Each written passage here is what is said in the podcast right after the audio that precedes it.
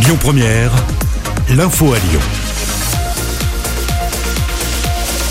Bonsoir à tous. Dans l'actualité ce jeudi, les résidents des EHPAD pourront recevoir une troisième dose de vaccin dès le 12 septembre. C'est une annonce de Jean Castex ce matin. Le Premier ministre était l'invité d'RTL. Une autre date est à retenir, le 15 septembre. Les soignants qui ne seraient pas vaccinés s'exposeront à des sanctions à partir de cette date-là. 83% des soignants sont vaccinés, souligne le Premier ministre. À ce propos, un rassemblement est organisé à Lyon lundi prochain. Une manifestation pro-vaccin à 18h sur la place Antonin Poncet.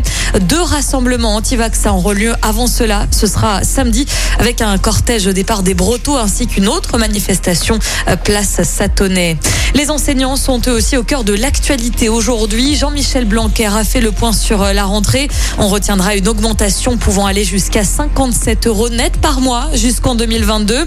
Au total, ce sont 245 millions d'euros qui sont alloués l'année prochaine pour euh, revaloriser les salaires des enseignants. Une adolescente de 14 ans interpellée et placée en garde à vue la nuit dernière à Saint-Priest.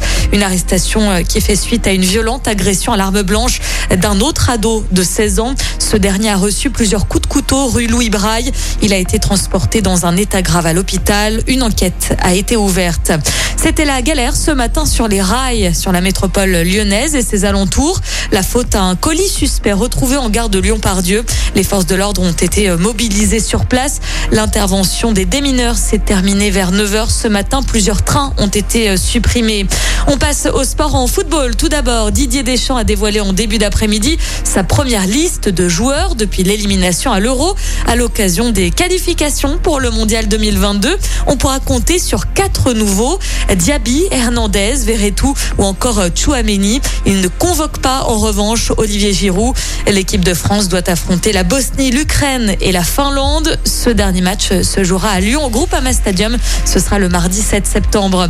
Un mot sur les Jeux paralympiques de Tokyo et cette toute première victoire pour Maxime Thomas. Le Lyonnais a remporté ses deux matchs en tennis de table simple. On notera aussi cette toute première médaille d'or décrochée aujourd'hui par le Français de 20 ans Alexandre En paracyclisme.